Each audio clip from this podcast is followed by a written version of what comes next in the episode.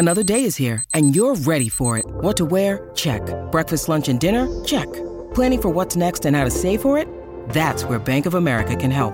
For your financial to-dos, Bank of America has experts ready to help get you closer to your goals. Get started at one of our local financial centers or 24-7 in our mobile banking app. Find a location near you at bankofamerica.com slash talk to us. What would you like the power to do?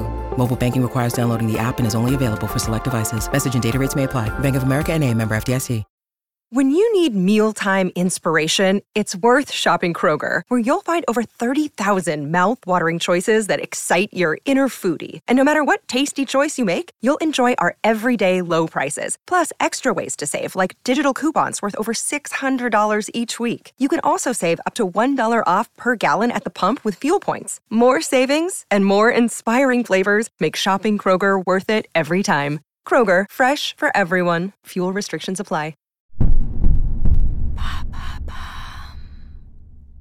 Quels sont les trois conseils pour lire plus souvent?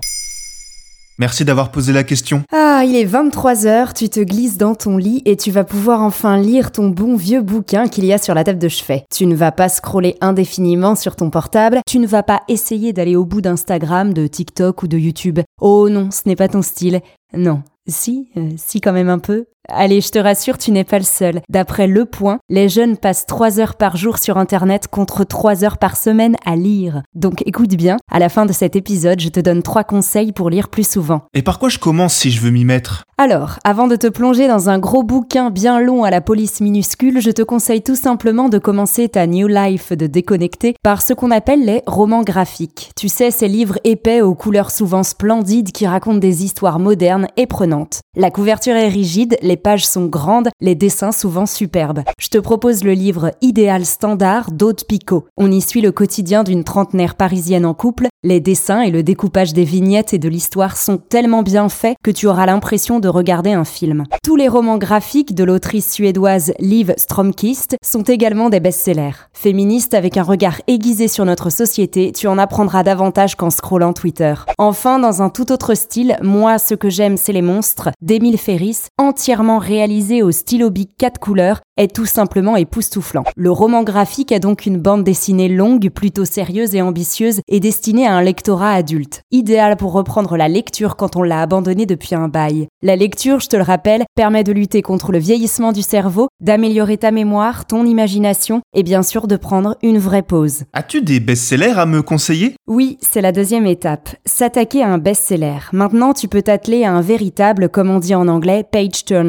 C'est quoi Un livre haletant que tu ne voudras plus lâcher, un livre auquel tu penses le matin en ayant hâte d'être le soir pour le lire à nouveau, un best-seller. Tout simplement au départ, lis Et si c'était vrai de Marc Lévy, un bon livre de poche à l'ancienne, pas très gros, intrigant, facile à lire et page turner donc. Ensuite, deuxième grand classique du page turner, le roman La vérité sur l'affaire Harry Kéber de Joël Dicker. 670 pages d'enquête, de dépaysement dans le fin fond de l'Amérique et d'intrigue. Crois-moi, tu ne vas pas regretter le voyage. Si le format livre traditionnel, c'est pas ton truc, tu peux tout à fait écouter un livre en format audio ou bien charger ta liseuse et profiter de cet écran bien pensé pour ne pas te fatiguer. Alors, c'est quoi tes trois conseils pour lire plus souvent? Ah oui, mes trois conseils.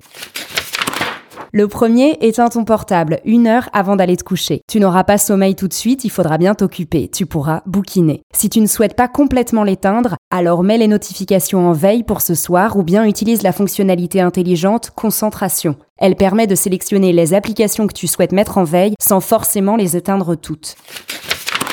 Deuxième conseil, note ton avancée de lecture sur un bullet journal ou renseigne ta lecture du moment sur un carnet de lecture. Voir au fil des semaines que tu lis deux pages par jour au moins et t'y maintenir, c'est très satisfaisant. Et se souvenir de tes romans grâce aux fiches que tu auras créées, parfait pour les recommander.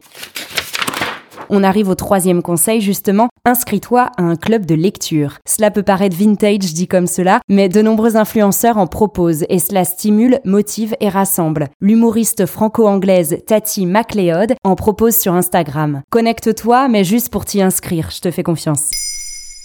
Maintenant, vous savez, un épisode écrit et réalisé par Carole Baudouin. Ce podcast est disponible sur toutes les plateformes audio. Et si cet épisode vous a plu, n'hésitez pas à laisser des commentaires ou des étoiles sur vos applis de podcast préférés.